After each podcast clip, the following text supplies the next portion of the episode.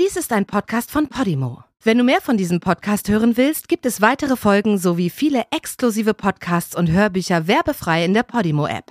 Alle Infos und den Link zum Angebot findest du in den Show Notes. Menschen wie ich. Die Außenministerin Anna Lind war eine begabte Frau. Sie hatte Jura studiert und war dann als Mitglied der schwedischen Sozialdemokraten in die Politik gegangen. In Schweden war sie eine bekannte Persönlichkeit.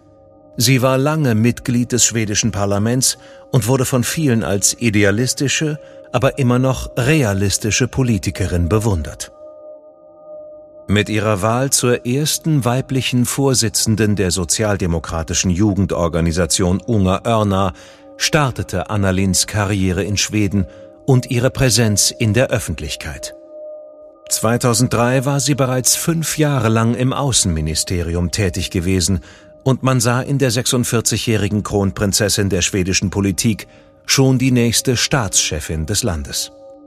Sie selbst stellte sich gerade ihrer bis dahin größten politischen Herausforderung. Sie wollte die Schweden dazu bewegen, beim Referendum im September, bei dem es um die Einführung des Euros ging, mit Ja zu stimmen. Stattdessen endete ihr Leben auf einem Operationstisch, nachdem sie am helllichten Tage in einem Einkaufszentrum mit einem Messer niedergestochen worden war.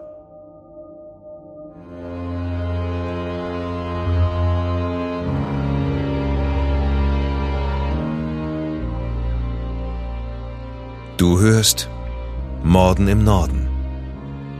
Eine Podcast-Serie über einige der aufsehenerregendsten Mordfälle Skandinaviens. Alle Fälle beruhen auf wahren Begebenheiten recherchiert und nacherzählt von Janne Agard.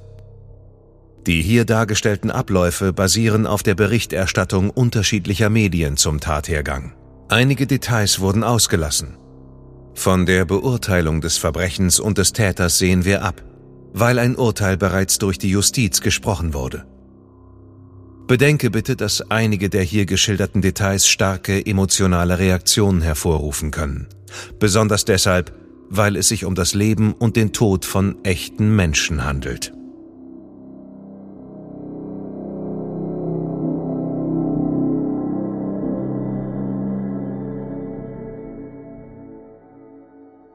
Ilva Anna Maria Lind oder einfach nur Anna Lind, wie sie von allen genannt wurde, hatte mit ihren Kollegen intensiv an einer Kampagne gearbeitet, um die Schweden dazu zu bewegen, für den Euro zu stimmen.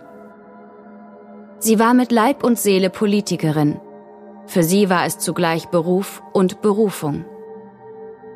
Privat war sie Mutter zweier Jungen, dem neunjährigen Philipp und dem 13-jährigen David und seit 16 Jahren mit ihrem Ehemann Bo Holmberg verheiratet. Zum Ende des Sommers 2003 verbrachte Anna jedoch nur wenig Zeit mit der Familie, denn am 14. September sollten die Schweden über die Mitgliedschaft in der Euro-Währungsunion abstimmen.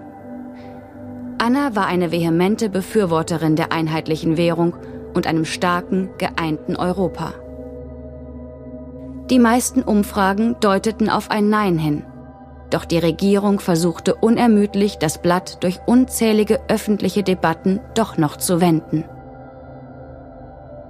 Am Mittwochabend, dem 10. September 2003, Vier Tage vor dem Referendum am Sonntag bereitete sich Anna Lind auf eine Fernsehdebatte vor, bei der es um den Euro gehen sollte. Gegen 16 Uhr begab sie sich mit ihrer Pressesprecherin und guten Freundin Eva Franchel von ihrem Büro im Staatsministerium aus in das exklusive Kaufhaus Nordiska Kompaniet, um sich für ihren bevorstehenden TV-Auftritt einzukleiden. Es war ein recht warmer Spätsommertag und im Kaufhaus lief die Klimaanlage noch auf Hochtouren. Das erste Geschäft, in dem sie stöberten, hieß Jackpot. Danach nahmen die beiden Frauen die Rolltreppe in die nächste Etage und wollten zu Philippa K., obwohl Anna darauf hinwies, dass die Kollektionen dort ziemlich eng geschnitten waren. Während die beiden Freundinnen nach einer Jacke suchten, kam ein junger, großer, dunkelhaariger Mann auf sie zu. Er trug eine Jacke mit Tarnmuster über mehreren Schichten von Kleidung und hatte eine Mütze auf dem Kopf. Bei ihnen angekommen, zog er plötzlich ein Messer hervor und stach unzählige Male auf Anna ein. Er stach ihr in die Brust, in den Bauch und in den Arm. Anna wurde von dem Angriff völlig überrascht. Sie schrie vor Schmerzen und brach schließlich zusammen. Ein Verkäufer hörte den Mann etwas sagen, das sich anhörte wie Das hast du dir selbst zu verdanken. Eva Franschel dachte zuerst, dass der Mann Anna mit Fäusten attackiert hätte. Doch als Anna zusammenbrach, wurde Eva klar, dass der Mann ein Messer in der Hand hatte. Sie schlug ihm so lange auf den Arm, bis er von Anna abließ. Der Angriff hatte keine zwei Minuten gedauert, doch hinterließ er Anna sterbend auf dem Boden. Neunmal hatte der Mann mit einem scharfen Mora-Messer zugestochen. Der erste Stich ging so tief, dass ihr Handwurzelknochen durchtrennt worden war, als sie versucht hatte, den Angriff abzuwehren. Zwei Stiche gingen in den Bauch, wo sie Bauchhöhle und Leber trafen. Nach dem Angriff drehte sich der Mann um und ging mit schnellen Schritten zur Rolltreppe, die ihn zum Ausgang in Richtung Fußgängerzone brachte. Unterwegs stolperte er und verlor das Messer. Ein Verkäufer hob es auf und wickelte es in Seidenpapier, um es als Beweismittel zu sichern. Auf der Flucht zog der Täter seine Jacke aus und warf sie und die dunkelblaue Mütze in einen Mülleimer. Dann ging er direkt zu einem Friseur, bei dem er sich die Haare schneiden lassen wollte. Dort hatte man jedoch keinen Termin frei, also verließ er den Salon wieder. Eine junge Krankenschwester, die an diesem Mittwochnachmittag zufällig im Kaufhaus unterwegs war, hatte die Schreie von Anna Lind gehört. Sie eilte entschlossen auf Anna zu und sah, wie ihr das Blut nur so aus den Stichwunden strömte. Wir haben Kleidung aus den Regalen gerissen und sie benutzt, um die Blutung zu stoppen, erzählte sie später. Doch die Stiche waren tief und der Blutverlust massiv. Ein Arzt, der zufällig an den Tatort gekommen war und das Szenario später wiedergab, beschrieb, dass alles voller Blut gewesen sei und dass etliche der Umstehenden vor Ort schrien und weinten. Man rief einen Krankenwagen. Anna stand aufgrund des Blutverlustes kurz vor einem Schock. Mit heulenden Sirenen fuhr der Krankenwagen in Richtung Karolinska Krankenhaus, welches nur zehn Minuten Fahrt entfernt liegt. Anna war während der ganzen Zeit bei vollem Bewusstsein. Sie bat Eva, ihren Mann Bo Holmberg anzurufen und ihn zu informieren. Die Pressechefin rief Annas Ehemann an und kontaktierte anschließend das Sekretariat des Regierungschefs Göran Persson. Die Polizei richtete sofort eine Einsatzzentrale ein, um Hinweise aus der Bevölkerung entgegenzunehmen. Gleichzeitig beschloss sie, den öffentlichen Verkehr normal weiterlaufen zu lassen, da sie mitten in der Hauptverkehrszeit kein unnötiges Chaos verursachen wollte. Das Kaufhaus wurde geschlossen und von den Kriminaltechnikern der Polizei akribisch untersucht. Im Karolinsker Krankenhaus wurde schnell klar, dass Anna Lind massive innere Blutungen hatte, wodurch ihr Blutdruck immer weiter absackte. Um 17 Uhr, kaum eine Stunde nach dem Angriff, wurde sie mit schweren Verletzungen der Leber und einer Vielzahl an zerrissenen Blutgefäßen in den OP gerollt und der Kampf um ihr Leben begann. Das Büro des Regierungschefs setzte für 18 Uhr eine Pressekonferenz an, bei der Göran Persson die Öffentlichkeit darüber informierte, dass die Außenministerin durch einen Messerangriff schwer verletzt worden war und gerade operiert wird. Der Premierminister sagte alle Termine, die das Referendum betrafen, ab. Gleichzeitig bestellte er alle Parteichefs zu sich, um die gemeinsame Vorgehensweise bis zur Abstimmung zu besprechen. In den Medien hatte man angefangen zu spekulieren, ob es sich bei der Messerattacke um einen politisch motivierten Angriff gehandelt haben könnte. Wollte der Attentäter das Referendum verhindern? In der Zwischenzeit kämpften die Ärzte im OP um Annas Leben. Ihr Mann saß mit beiden Söhnen bangend im Wartezimmer. Während der sechsstündigen Operation erhielt sie mehr als 80 Liter Blut. Bei einer so großen Bluttransfusion kann es zu einer Störung der Blutgerinnung kommen. Doch die Ärzte konnten sie nicht retten. Am frühen Morgen des 11. September starb Anna Lind. Um kurz vor sieben wurde der schwedische Regierungschef darüber in Kenntnis gesetzt. In der nachfolgenden Pressekonferenz sah man einen sichtlich mitgenommenen Göran Persson, der die Öffentlichkeit unter Tränen über den Tod von Anna Lind informierte. Es folgte eine Lawine der Kritik an der Arbeit der schwedischen Polizei. In den Medien fragte man sich, warum man den Straßenverkehr in der Umgebung des Kaufhauses nach dem Angriff nicht gesperrt hatte. Und warum der landesweite Großalarm erst nach mehreren Stunden ausgelöst worden war. Auch waren die Grenzübergänge in Skone und Blekinge nicht stärker besetzt worden. Ferner gab es circa 15 Zeugen, die den Angriff mit angesehen hatten. Die Polizei brauchte jedoch mehrere Tage, um ein Phantombild des mutmaßlichen Täters zu erstellen. Die Theorie, dass das Attentat politisch motiviert war, bekam noch mehr Auftrieb, als die schwedische Zeitung Dagens Nyheter berichtete, dass die Neonazi-Website Info14 die Ermordung Anna Linz begrüßte, weil sie eine Volksverräterin sei. Es war nicht das erste Mal, dass ein prominenter Politiker in Schweden attackiert worden war. Das Land litt nach der Ermordung des ehemaligen schwedischen Staatschefs Olof Palme, der vor 17 Jahren auf offener Straße erschossen worden war, weiterhin unter einem kollektiven Trauma. Dieser Mord war nach wie vor unaufgeklärt und die Öffentlichkeit kritisierte, dass die Ermittlungen schlecht durchgeführt worden seien. Die größte Kritik richtete man an die Säpö, die schwedische Sicherheitspolizei. Man warf ihr vor, dass sie Anna keinen Personenschutz zugewiesen hatte und dies, obwohl sie schon unzählige Drohungen erhalten hatte. Zehn Tage zuvor war sie in der Stadt Jevle gewesen. Nach diesem Termin hatten Mitarbeiter der Parteizentrale der Sozialdemokraten Personenschutz angefordert. Doch es passierte nichts. Der Leiter der SÄPÖ hatte nun zugeben müssen, dass die Bedrohungslage gegen sie falsch eingeschätzt worden war.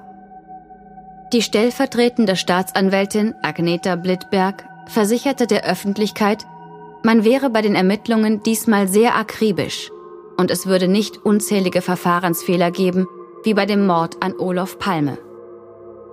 Die Polizei hatte bereits eine Reihe kriminaltechnischer Beweise gesichert. Die mutmaßliche Tatwaffe, die von dem Kaufhausmitarbeiter in Seidenpapier eingewickelt worden war. Des Weiteren waren Oberbekleidung und Mütze des Täters außerhalb des Kaufhauses gefunden und dem Kriminaltechnischen Labor zur Analyse übergeben worden. Der Chef der Kriminalpolizei in Stockholm, Leif Jennequist, war davon überzeugt, dass der Täter unter den bereits aktenkundigen Personen zu finden wäre. Der Tathergang deutete darauf hin, dass es sich um einen Gewohnheitstäter handelte, der Einträge im Vorstrafenregister haben musste. Die Videoaufnahmen der Überwachungskameras der Stockholmer U-Bahn und des Kaufhauses Nordiska Kompaniet wurden der Polizei übergeben. Die Aufzeichnungen bestätigten die Täterbeschreibung der Zeugen sowie den Ablauf des Angriffs. Die Aufnahmen zeigten einen jüngeren, schlanken Mann mit Mütze und Militärkleidung, der direkt auf Anna Lind zuging und auf sie einstach. Es sah aus, als sei die Tat vorsätzlich begangen worden. Die Presse taufte den Täter den NK-Mann, abgeleitet vom Ort des Geschehens, dem Kaufhaus Nordiska Kompagnet. Die Polizei veröffentlichte die Aufnahmen des NK-Mannes am 13. September, einen Tag vor dem Euro-Referendum. Unterdessen erstellten die Ermittler zusammen mit Psychologen ein Täterprofil. Das Profil beschrieb einen ganz gewöhnlichen Mann. Das heißt, man ging davon aus, dass es sich weder um einen Auftragsmörder noch um einen psychisch kranken Täter handelte. Es schien, dass Anna bewusst als Opfer ausgesucht worden war. Die Regierung und die Parteispitzen hatten beschlossen, das Referendum wie geplant durchzuführen. Am Tag der Abstimmung erhielt die Polizei aus unterschiedlichen Quellen Hinweise auf die mögliche Identität des NK-Mannes. Der Name dieses Mannes war Mika. Er war Mitte 20. Andere Hinweise wiesen ebenfalls auf diesen Mann hin. Laut Zeugen hatte sich der Mann am selben Tag, an dem Anna Lind ermordet wurde, die Haare schneiden lassen und er hatte seine Kleidung verbrannt. Dieser Hinweis machte der Polizei Hoffnung, dass man weitere Informationen über den Beschriebenen in den Datenbanken der Polizei finden könnte. Einen Mann mit dem Namen Mika fanden sie schnell. Es war der Spitzname von Michailo Michailovic. Der Mann lebte in der Stadt Tolinge und hatte zuvor in Höfsjö gelebt. Und wie bei der Täterprofilerstellung vermutet, tauchte Michailo Michailovic sowohl in den Akten der Polizei als auch in denen der Psychiatrie auf. Sein Passfoto zeigte große Ähnlichkeit mit der Phantomzeichnung, welche man nach den Beschreibungen der Augenzeugen des Attentats erstellt hatte. Angesichts dieser Umstände beschloss die Polizei, Michailo Michailovic in die Liste der Verdächtigen aufzunehmen. Am 14. September wurde die Volksabstimmung wie geplant durchgeführt, ohne dass man bis dahin den Mörder von Anna Lind verhaftet hatte. Es schien so, als hätte das Attentat eine gesteigerte Wahlbeteiligung hervorgerufen. Knapp 83 Prozent der Wahlberechtigten gingen an diesem Wahltag zur Urne. Doch wie erwartet, war die Zustimmung zur Einführung des Euro in Schweden eher gering und ganze 55 Prozent stimmten gegen das Referendum.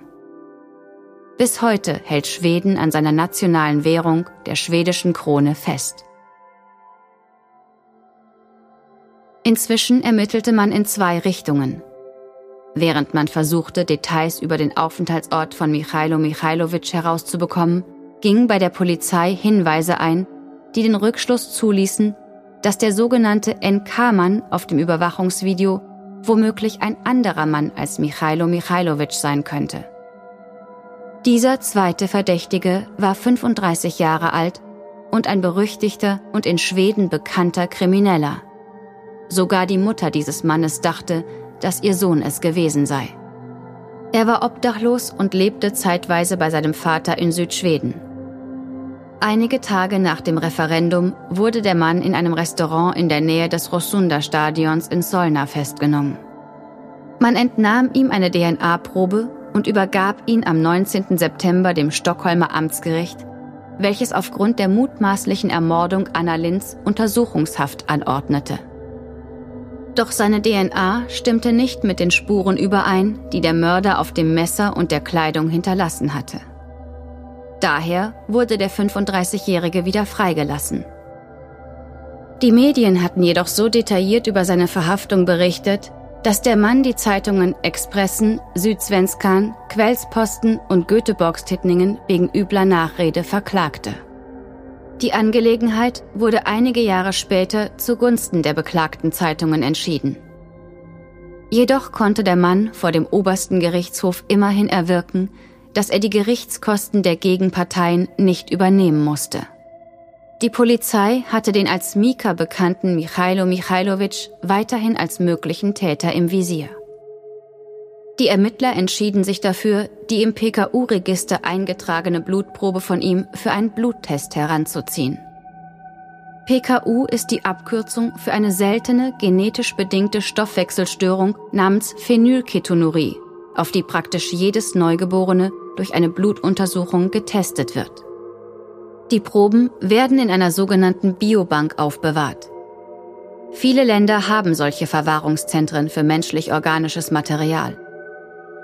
Mit der Hilfe eines speziellen Labors in Großbritannien ließ die Polizei ein DNA-Profil aus der Blutprobe erstellen und mit den DNA-Spuren auf der Mordwaffe vergleichen. Die jeweiligen Profile stimmten überein. Am 24. September, 14 Tage nach dem Mord an Anna Lind, wurde Michailo in seinem Haus in Tullinge festgenommen. Die polizeilichen Ermittlungen konzentrierten sich nun auf Michailo und insbesondere auf seine Vergangenheit. Michailo Michailovic hatte serbische Eltern, die in den 1960er Jahren nach Schweden gekommen waren, um hier zu arbeiten. Die Eltern bekamen zwei Kinder – Zuerst ein Mädchen und dann, zwei Jahre später, kam Michailo zur Welt. Kurz vor seiner Einschulung an einer schwedischen Grundschule hatten seine Eltern beschlossen, ihn nach Serbien zu schicken. Er sollte dort zur Schule gehen und bei seinen Großeltern leben. Sechs Jahre blieb Michailo bei ihnen, bevor man ihn nach Schweden zurückholte. Diese beiden Umzüge entwurzelten den Jungen und waren für ihn wahrscheinlich traumatisierend. Zurück in Stockholm stach er als Gastarbeiterkind hervor, das nur gebrochen Schwedisch sprach. Trotz der Umzüge kam Michailo in der Grundschule und im Gymnasium gut mit. Doch er war von Natur aus schüchtern und im Laufe der Jahre wurde deutlich, dass er psychisch instabil war. Sein Vater war Alkoholiker und der Rest der Familie litt massiv darunter. Bereits als 17-Jähriger war Michailo das erste Mal verurteilt worden, weil er seinen betrunkenen Vater mit einem Messer attackiert hatte. Einige Tage vor dem Mord an Anna Lind hatte Michailo die psychiatrische Abteilung des Huddinge Krankenhauses gebeten, ihn aufzunehmen. Vergeblich. Er nahm Antipsychotika und Beruhigungsmittel, war arbeitslos, ohne Ausbildung und hatte keine Aussicht auf finanzielle Unterstützung. Als der Fall im Januar 2004 vor Gericht kam, waren die Beweise erdrückend. Die Übereinstimmungen der DNA-Spuren auf der Mütze, der Kleidung und dem Messer ließen eindeutig auf Michailo Michailovic als Täter des Messerangriffs schließen. Zudem konnte ihn die Pressesprecherin Eva Franchel vor Gericht als Täter identifizieren. Überwachungsvideos zeigten außerdem, dass er Anna 14 Minuten lang aus der darüberliegenden Etage beobachtet hatte, bevor er die Tat beging. Michailo gab die Tat daraufhin zu. Er plädierte jedoch wegen seiner psychischen Verfassung auf nicht schuldig. Er gab zu Protokoll, dass er Stimmen gehört hatte, die ihm befohlen hatten, Anna Lind anzugreifen. Staatsanwaltschaft und Verteidigung waren sich vor Gericht über den psychischen Gesundheitszustand von Michailo Michailovic uneins. Der Verteidiger wollte erreichen, dass das Urteil auf Körperverletzung mit Todesfolge statt auf vorsätzlichen Mord lautete. Dies hätte auch eine psychische Behandlung im Maßregelvollzug zur Folge. Der Staatsanwalt hingegen beschrieb die Tat als geplanten Mord, den Michailo vorsätzlich begangen habe. Er plädierte für eine lebenslange Haftstrafe in einem normalen Gefängnis. Sein Argument war, dass Michailo das Messer schon zu Hause eingesteckt hatte. Er habe die Außenministerin bewusst als Zielperson ausgewählt. Am Tag vor dem Angriff auf Anna Lind war er bei dem Wählertreffen eines Politikers der Bürgerlichen Volkspartei gewesen. Dort sei er jedoch nicht auffällig geworden. Außerdem habe Michailo nach dem Mord rational gehandelt, indem er sich ein Taxi zu seinen Eltern nach Tullinge nahm. Dort packte er neue Kleidung und etwas Geld ein. Dann versteckte er sich in einem Waldstück in der Nähe von Höfschö, wo er sich umzog und die Kleidung, die er getragen hatte, schließlich verbrannte. Später besuchte er einen Freund, bei dem er den Rest des Abends Fernsehen schaute. Diese Vorgehensweise war nicht das Handlungsmuster einer psychisch gestörten Person, argumentierte die Staatsanwaltschaft. Die Richter gaben der Staatsanwaltschaft Recht und verurteilten Michailo Michailovic wegen vorsätzlichen Mordes. Entscheidend war hier das psychiatrische Gutachten der Forensiker gewesen. Das Gericht verurteilte ihn zu einer lebenslangen Haftstrafe. Dies geschah am 23. März 2004. Die Verteidigung legte sofort Berufung gegen das Urteil ein. In zweiter Instanz wurde Michailo schließlich zur psychiatrischen Unterbringung im Maßregelvollzug verurteilt. Die Staatsanwaltschaft legte gegen das Urteil der zweiten Instanz wiederum Berufung am obersten Gerichtshof ein und erwirkte schlussendlich eine lebenslange Haftstrafe im Dezember des gleichen Jahres. Aus Angst, in einem schwedischen Gefängnis angegriffen zu werden, beantragte Michailo die Überführung in ein serbisches Gefängnis. Die zuständige schwedische Gefängnisbehörde lehnte den Antrag jedoch ab. Auch beantragte Michailo den Widerruf seiner schwedischen Staatsbürgerschaft. Dem wurde durch die Ausländerbehörde stattgegeben. sodass Michailo die schwedische Staatsbürgerschaft durch die serbische austauschte. Derzeit verbüßt er seine lebenslange Haftstrafe in einer streng gesicherten Abteilung im Sundwall-Gefängnis im Norden Schwedens. Zuvor hatte man ihn vorübergehend in einer forensisch-psychiatrischen Klinik und später im sichersten Gefängnis Nordeuropas, den Kumla-Anstalten, untergebracht. Während seiner Haft hat er zweimal einen Mitgefangenen angegriffen. Den schwereren Angriff verübte er an einem 59-jährigen Insassen, der schlafend auf einem Sofa in einem der Gemeinschaftsräume lag. Der Mann erlitt schwere Verletzungen, als Michailo ihm mit einer Metallstange auf den Kopf schlug.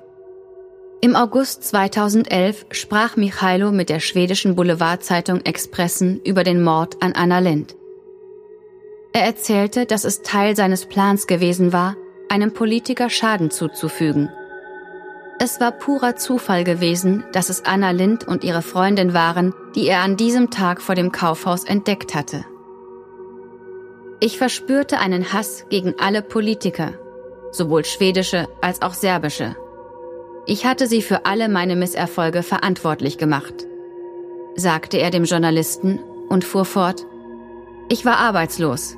Ich hatte kein Auto, keine Freunde, keine Chancen.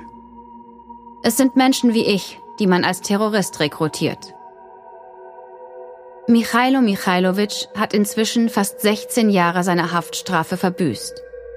Dies entspricht zwei Drittel seiner Haftzeit. In Schweden kann eine lebenslange Haftstrafe im Höchstfall 25 Jahre betragen. Doch mit den zwei zusätzlichen Verurteilungen für die Körperverletzungen im Gefängnis sind noch weitere Jahre hinzugekommen. Bis zu einer möglichen Bewährung muss sich Michailo Michailovic also noch etliche Jahre gedulden.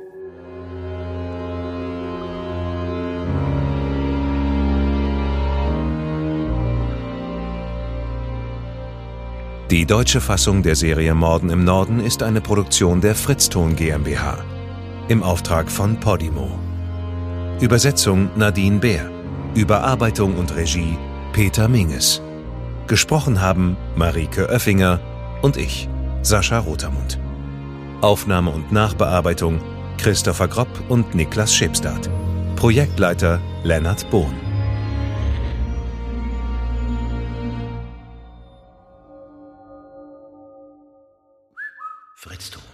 In der Podimo-App hörst du tausende Podcasts und internationale Hörbücher aller Genres.